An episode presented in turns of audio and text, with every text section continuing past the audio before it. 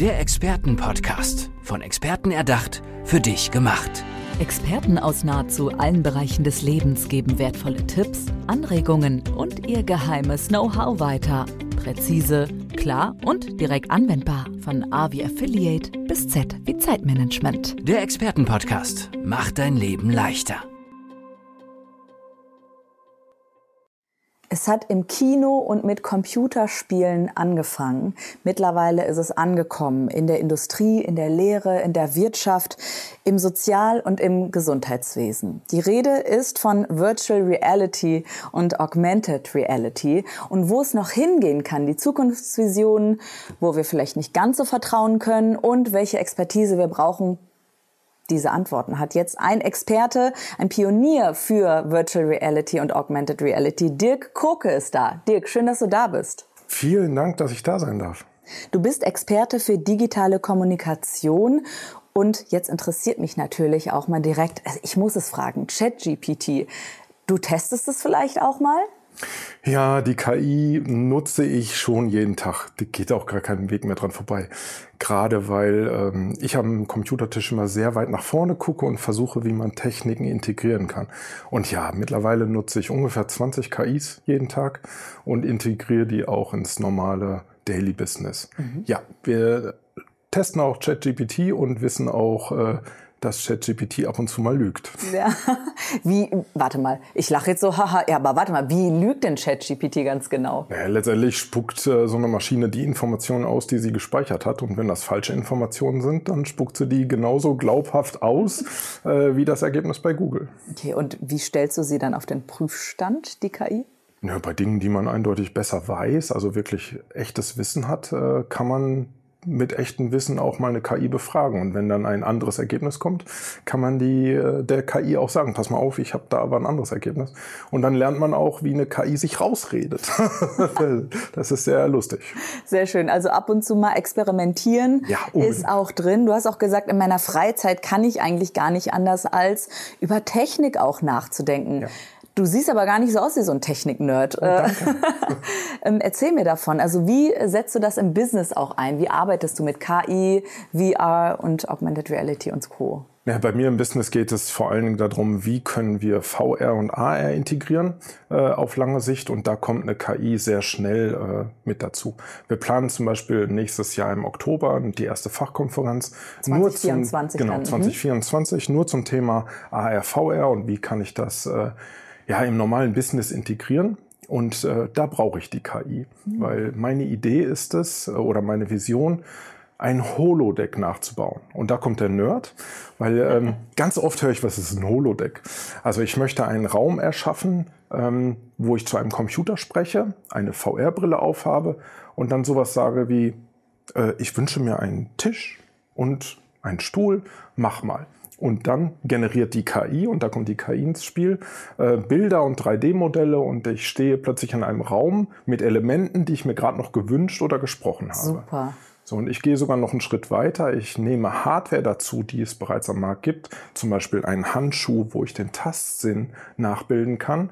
Ähm, oder ein Gerüst, was normalerweise dein Skelett stärker macht, was ich anziehe. Und das zusammen ermöglicht dann innerhalb von so einem nennen wir es mal Holodeck, ähm, die Sachen auch zu ertasten. Also du könntest ja. sagen in einem leeren Raum, ich wünsche mir eine Bank und du könntest dich dann sogar auf diese Bank setzen. Wow. Ja, und dann wird's äh, interessant. Ich bin erstaunt. Also ich wusste ja schon, dass Musikerinnen und Musiker zum Beispiel in der Kirche beim Orgelspielen einen Handschuh verwenden, um dann eben die Töne auch zu generieren. Das ist mir jetzt total neu, dass man auch dann sich eine Bank herbeiwünschen kann. Wie geht das denn ganz konkret? Ich meine, ich muss ja auch mich irgendwo hin draufsetzen. Ja, ich habe dann äh, so ein Gerüst an, so ein Skelett aus Metall, was eigentlich dafür erfunden wurde, ähm, um Leuten zu helfen, die schlecht gehen können äh, oder Leute, die plötzlich eine Palette heben können statt einem Gabelstapler, um Leute stark zu machen. Aber ich kann das auch nutzen, wenn ich die beiden Systeme verbinde. Ähm, ja, der Rechner, der dahinter steht, der weiß ja, wo dieser Stuhl stehen soll, den ich gerade erfunden habe. Und dann blockiert er an der Stelle. Und dann kann ich mich in so ein Gerüst fallen lassen und habe das Gefühl, ich setze mich auf etwas, was ich gerade erschaffen habe. Der Kongress 2024 wird aber in der echten Realität stattfinden. Und ich kann dann vielleicht VR testen? Teils, teils. Es wird natürlich in, in der Umgebung von Frankfurt stattfinden. Wir sind uns noch nicht ganz sicher, wo es hingeht. Ähm, aber ich werde da natürlich sehr viel ausprobieren können, was virtuell ist. Sehr schön. Ich habe eben in der Anmoderation schon mal so ein bisschen durchklingen lassen. Es hat mit Kino- und Computerspielen angefangen, kennen wir ja alle noch vor ein paar Jahr, Jahren oder Jahrzehnten sogar.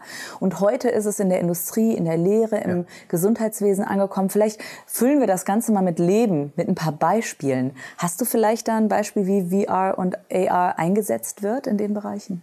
Super Frage, weil das ist das, was ich ähm, im Moment, wogegen ich angehe, versuche. Mhm. Das war ein interessanter Satz. ähm, wenn ich mich mit jemandem unterhalte, dann kommt sofort, naja, du bist ein Gamer, ah ja, VR, also wegbeamen in irgendwelche virtuellen Welten. Und das ist es für mich halt längst nicht mehr. Es gibt so viele schöne Beispiele.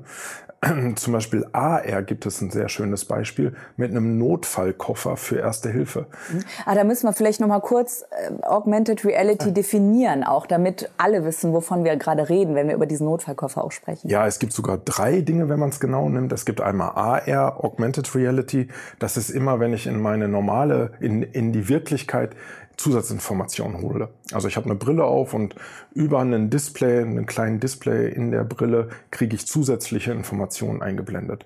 Dann gibt es VR, die komplett virtuelle Welt. Da habe ich eine Brille auf, wo wir uns nicht mehr sehen würden. Ich würde nur noch das sehen, was die Brille abbildet. Und da bin ich halt in einer komplett computergenerierten Welt. Mhm. Und dann gibt's noch die Version 3, ein Mix davon. Also eine Mischung aus, äh, aus virtueller Realität und Augmented.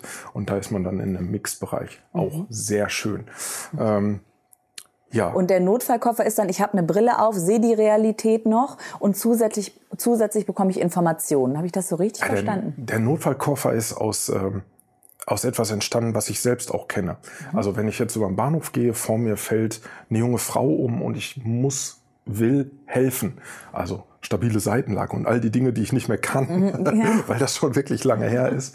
Ähm, das geht anders ich könnte heute einen Koffer aufmachen, da ist eine AR-Brille drauf, ich setze die auf und in dem Moment, wo diese Brille aktiv wird, meldet sich in meinem Ohr ein Arzt irgendwo auf diesem Planeten und sagt, pass mal auf, ich habe verstanden, du musst jetzt jemandem helfen, aber du brauchst keine Angst haben, ich helfe dir nämlich beim Helfen. Zeig mal, was ist denn los? Und da, wo ich hingucke, das sieht der Arzt auch und er könnte mir jederzeit sagen, pass auf, fass mal da an, da gibt's den Puls und er markiert an dem Menschen das und ich würde die Markierung sehen. Mhm. Ähm, ich könnte Zusatzinformationen einblenden. Äh, und das ist ein Beispiel, wo wo jeder AR nutzen könnte, äh, ohne dass es spacig und äh, spielerisch, äh, spielerisch wird. Und es ist wirklich etwas sehr Alltagsnahes, ja. ne? was auch jede und jeder anwenden könnte. Genau. Das so im Gesundheitsbereich. Wenn ich ähm, in den sozialen Bereich oder auch in die Lehre gehe, was gibt es da schon oder was wäre da auch möglich in deinen Augen? Ah, oder in den VR-Augen müsste man ja eigentlich sagen, ne? Ja, wir, wir könnten Schule interessant machen. Also ich hätte mir VR gewünscht. So ja. der Klassiker ist mein Geschichtsunterricht äh, grausam. Also ohne jetzt einem Lehrer zu nahe zu treten. Mhm. Aber Buch auf, Zahlen, Daten, Fakten auswendig lernen. Boah, ganz schlimm. Also fand ich persönlich für mich ganz schlimm. Wenn, wenn man mir aber eine VR-Brille aufgesetzt hätte und man hätte gesagt, komm, lass uns mal gemeinsam die Pyramiden besuchen und man wäre als Klasse in einer Pyramide verschwunden, ich hätte das nachempfinden können, was heute technisch überhaupt keine Hexerei mehr ist, dann kann man, glaube ich, lernen, deutlich spielerischer, als es heute mit, mit Zahlen, Daten, Fakten gemacht wird. Und man hätte wieder die Lust am Lernen und das mhm. wäre viel interessanter. Mhm. Auch Mathe, man könnte Sachen anders darstellen. Chemieunterricht, Formeln zusammenbauen in einer virtuellen Welt. Und wenn man dann aus Versehen eine Bombe erfunden hat, passiert nicht mal was. Sehr schön. Oder Museen könnten ja auch Zeitzeugenberichte darstellen. Gibt es ja teilweise auch schon dann aber eher online. Ähm, das waren jetzt so sehr große Beispiele, die wir gemalt haben. Für wen ist denn das unternehmerisch auch interessant, mit diesen Technologien zu arbeiten. Was würdest du da sagen? Für jeden. Mhm. Also ich würde heute sagen, für jeden, jeder sollte sich damit beschäftigen, diese Techniken einzusetzen. Das Einfachste ist zum Beispiel ähm, Wegweisung mit AR. Äh, das ist relativ einfach umzusetzen und gerade in großen Konzernen, nehmen wir mal einen Baumarkt. Der klassische Baumarkt, wo ich nie einen Mitarbeiter finde, äh, der mir sagt, wo es meine Schrauben gibt, da könnte ich ähm, digital die Schraube aussuchen und würde dann mit AR-Technik allein mit dem Handy durch den Laden geführt so wie es heute bei modernen Autos ist, dass ich das Handy hochhalte. Ich sehe den Baumarkt, weil ich ihn filme und in der Mitte wird mir Pfeile angezeigt äh, und ich weiß genau, wo ich hinkomme. Mhm. Das wäre ein Projekt aus der AR-Welt, ja, die man sehr leicht umsetzen kann. Für Solo-Selbstständige oder in der kreativen Arbeit vielleicht auch interessant? Oder würdest du sagen, nee, das ist eher was, was Führungskräfte in ihr Unternehmen etablieren könnten? Wie siehst du da die Zukunft? Das ist die Stelle, wo ich wieder sage, alle. ähm, ja, ich finde, ich finde Meetings mittlerweile sehr komfortabel in der VR ähm, wo man heute das auch mischen kann. Also kann ich, man da am Strand in der Karibik sitzen und die Meetings man, abhalten? Kann man, aber will man das? äh, ja, okay, unbedingt. ja, ich kann mir meinen Meetingraum ziemlich frei gestalten. Das Schöne ist, dass, ich sag mal, vor ein paar Jahren war das schlimm. Ich hatte einen sehr einfachen Avatar ähm, und ich hätte jedem gesagt, komm, wir machen das mit Zoom, das ist viel schicker. Mhm. Aber mittlerweile ist das so gut, dass ich ähm, in der VR-Welt kann ich meinen Rechner nutzen, ich kann Leute über Zoom dazu holen, ich kann das mittlerweile mischen und ich kann alle abholen. Leute, die ganz normal über einen Videolink teilnehmen, Avatare. Und das Schöne ist, ich kann interagieren mit den Avataren. Das ist mittlerweile wirklich hochprofessionell. Das heißt, es wird noch ein bisschen menschlicher, diese Remote-Arbeit ja, vielleicht. Definitiv. Was würdest du denn sagen, wie viel Geld muss ich in die Hand nehmen und wie viel Geld kommt am Ende ja auch bei rum? Weil ich kann mir vorstellen, auch dass diese Menschlichkeit durch die Virtual Reality wachsen kann und dann vielleicht auch das Unternehmenskonto.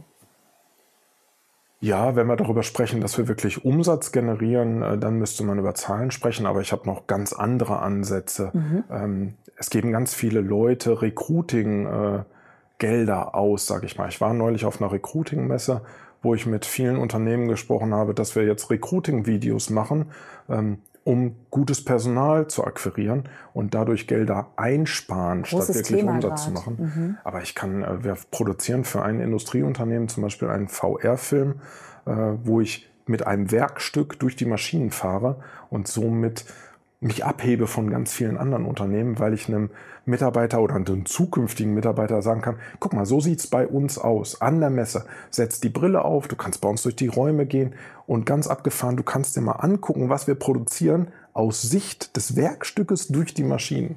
Und so kann ich Leute ähm, ja die Neugierde wecken und als Unternehmen von mir überzeugen. Ja, und ich muss auch ganz ehrlich, ganz äh, spießig gerade an Arbeitsschutz denken. Also in gefährlichen Räumen, in Laboren und so weiter lässt, lassen sich ja schon Gefahren, wie du es eben mit der Bombe auch ähm, gesagt hast, eindämmen sozusagen, um keine Menschen in Gefahr zu bringen durch ja. VR.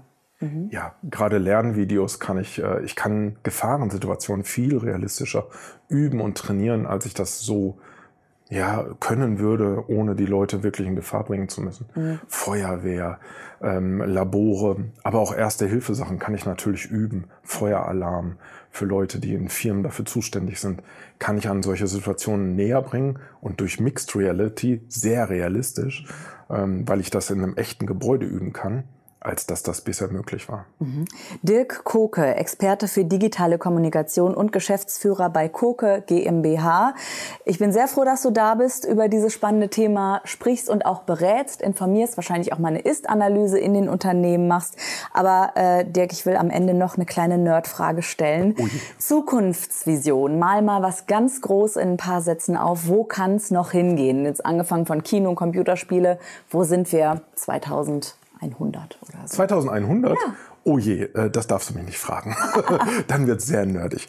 Aber wir versuchen sehr viele Dinge zu entwickeln, die Sinne hinzunehmen. Also ich bin kein Freund davon, Brille auf wegbeamen, sondern ich bin ein Freund davon, zusätzliche Sinne des Körpers hinzuzunehmen, damit es realistischer wird.